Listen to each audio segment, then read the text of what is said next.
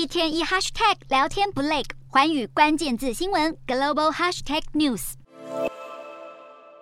夜晚外头一片漆黑，伸手不见五指，除了主要道路之外，乌克兰境内所有路灯都没有亮。受到俄罗斯连日无人机和飞弹攻击，乌克兰许多发电厂遭到毁损，因此乌国二十号首度限电。当局宣布晚上七点到十一点实施限电措施，还说如果民众没有将用电量减到最少，会有暂时停电的情况发生。对此，乌克兰民众赶忙采买蜡烛，并将行动电源充饱。眼看寒冷的冬天即将来临，俄军趁这个时候不断发动空袭，重创乌克兰基础设施，但俄罗斯似乎还不打算停手。不过，俄军使用的神风无人机成为外界关注焦点。这款伊朗制无人机先前空袭基辅，造成大量伤亡。尽管伊朗当局不断否认，坚称没有提供武器给俄罗斯，但根据美国白宫，伊朗恐怕已经涉入这场战争。白宫表示，美国将采取一切方式来揭发、遏制、对抗伊朗提供这些攻击乌国人民的军火。而欧盟轮值主席国捷克则是在官方推特宣布，欧盟各国大使已经议定要对伊朗提出新的制裁措施。欧盟各国决定冻结三名个人、一个组织的资产，并且会扩大制裁对象。